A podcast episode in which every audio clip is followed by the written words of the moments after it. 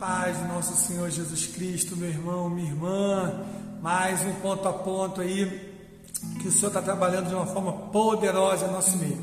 Nesse ponto a ponto nós temos trabalhado os tipos de orações. Ponto a ponto passado nós trabalhamos é, sobre a oração de arrependimento, muito forte. Se você não assistiu, caiu aqui, dá um pulinho lá, vale a pena você estar acompanhando. E hoje nós vamos trabalhar um ponto a ponto muito interessante. Primeiro nós vamos trabalhar sobre o que é uma aliança, antes de trabalhar esse tipo de oração. Queridos, uma aliança é algo, é um compromisso que você tem com alguém. Você quando está lá diante da pessoa, do, do seu cônjuge, no ato de casamento, você promete muitas coisas. Então uma aliança é um pacto, é um compromisso que você faz com alguém e ambas as partes têm direitos e deveres desse compromisso. É muito bom, é muito bacana, é muito bonito e precisamos compreender isso de uma forma muito, muito legal. Que existem esse, lado de você ter um compromisso com alguém, esse alguém tem um compromisso com você. E o povo de Israel funcionava muito assim. Deus trabalhou sempre com essa, com esse quesito de aliança. Sempre ou foi algo muito presente no povo de Israel. O povo de Israel teve aliança com Noé. Noé, por exemplo, Deus fez uma aliança tão bonita e fez um arco-íris.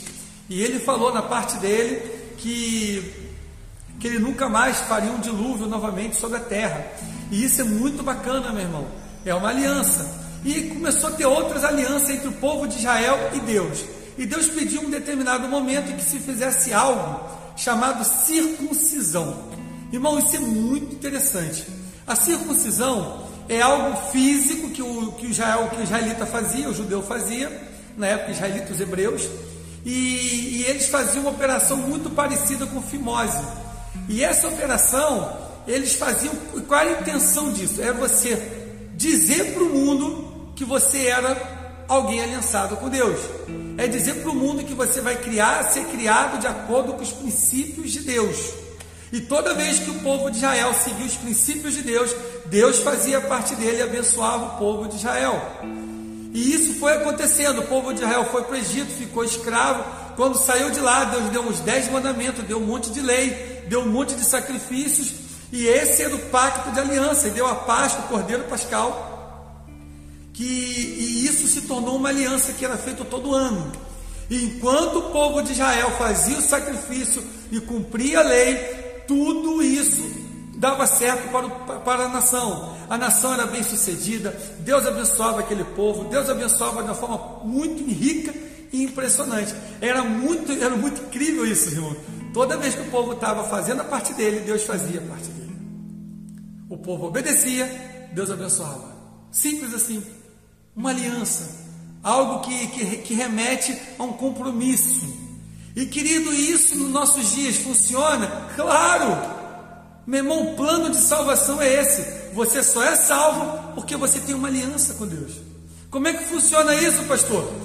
Você não merece ser salvo, você nasceu em pecado, você é um pecador.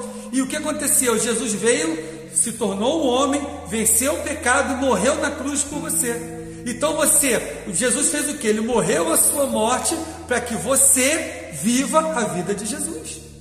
É assim, por isso que nós somos uma igreja. A igreja é o que? Você lembra? É o corpo de Cristo. A igreja é o representante do Senhor aqui na terra. Então, quando Jesus morreu a sua morte, você tem que viver a vida dele. Então, como acontece isso, pastor? É quando eu tomo posse, isso que se chama graça. Eu tomo posse de uma coisa que Jesus fez por mim e me deu a vida eterna. E isso implica só na vida eterna? Não. A partir de agora você tem seus direitos e deveres também. A Bíblia diz que nós temos que amar Deus sobre todas as coisas, o próximo como a ti mesmo. A Bíblia diz que nós devemos ser batizados, nós temos que tomar a ceia do Senhor. A Bíblia diz que pelas suas pisaduras nós fomos sarados, que Ele nos deu um nome que é sobre todo nome, que o nome de Jesus todo joelho se dobrará. Mas isso é só para quem é aliançado com Ele, para quem é cristão, para quem está diante dessa, desse pacto que Jesus fez diante de nós, para nos abençoar. E nós precisamos entender, o que nós vamos entender aqui hoje é o princípio disso. Por exemplo, Daniel, é, Josias, vários homens de Deus, eles, eles, quando oraram a Deus, eles falaram: Senhor, tu és um Deus de aliança. Tu lembra-te dessa aliança que tu tem conosco. Lembra-se que tu tem um pacto com a gente. E eles, as pessoas pedindo perdão da parte deles primeiro, né? E das nações, que eles queriam retomar a aliança. Por isso que a gente fez no, no episódio passado, o primeiro, primeira nação é pedir perdão dos pecados para que a tua aliança seja revigorada, para que você entregue de novo nas mãos do Senhor os pecados, e o Senhor levou esse pecado, entregou na cruz, como está em Colossenses, dizendo que a cédula que era contra nós foi cravada na cruz. E é muito, muito, muito forte isso. Então você toma posse da aliança. Então quando você fala, Senhor, lembra-te da tua aliança que tu tem comigo nas suas orações, você está você tá trazendo para o reino espiritual um Deus junto, poderoso junto contigo. Deixa eu dar um exemplo bem interessante.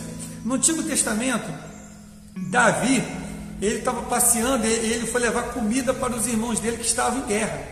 E chegando lá, ele ficou sabendo que havia um filisteu gigantesco que estava desafiando o povo de Israel. E ele estava humilhando o povo de Israel, e o povo de Israel com muito medo de enfrentar Golias. E os filisteus falaram: manda um guerreiro enfrentar Golias, e aquele que perder, a nação vai ser escrava da outra. E ninguém se arriscava a fazer isso. E Davi quando ouviu aquilo ali, que o filisteu estava desafiando o povo de Deus, um povo que tinha uma aliança, um povo que era circuncidado, um povo que seguia a lei, ele falou assim: Meu Deus, quem é este incircunciso que ousa a desafiar o povo de Israel? É esse? Olha que coisa forte. Em outras palavras, e quem é esse camarada que não tem aliança com Deus, está querendo desafiar Alguém que tem aliança com Deus. Alguém que é aliançado no Senhor. Alguém que vive a plenitude do Espírito. Alguém que tem um compromisso com Deus. Alguém que está fazendo a parte dele e sabe que Deus vai fazer a dele. Como está a tua aliança com Deus, meu irmão?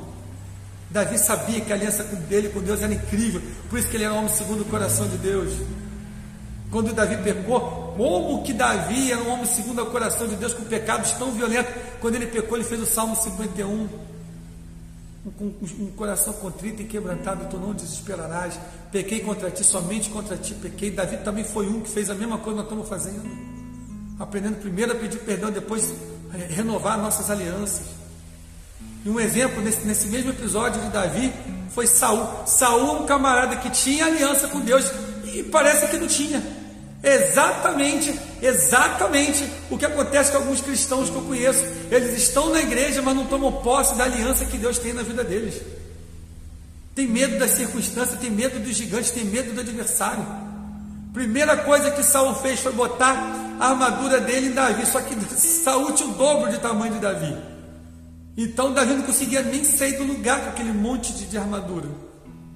Meu amigo, não olhe para o que está nas suas mãos somente. É claro que as armas que você tem são importantes, mas se você não tiver aliança, ela é inútil. E Davi sabia disso.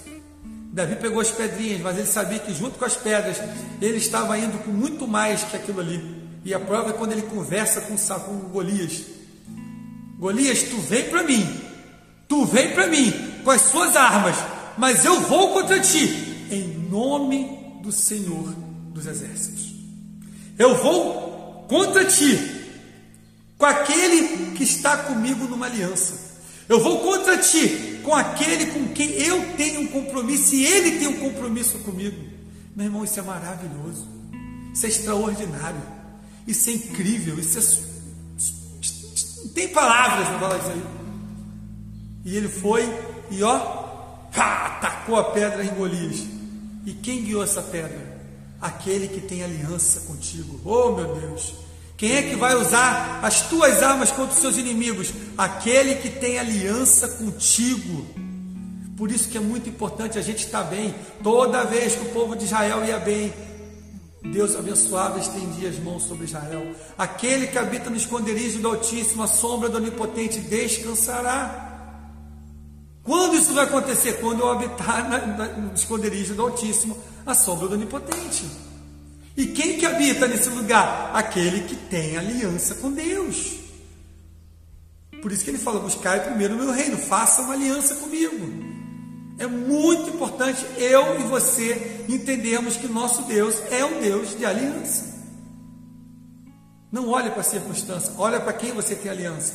Não olhe para o seu problema, olhe para o seu Deus. Ele é muito maior que o seu problema. Mas para o seu Deus enfrentar o teu problema, você tem que ter uma aliança com o teu Deus.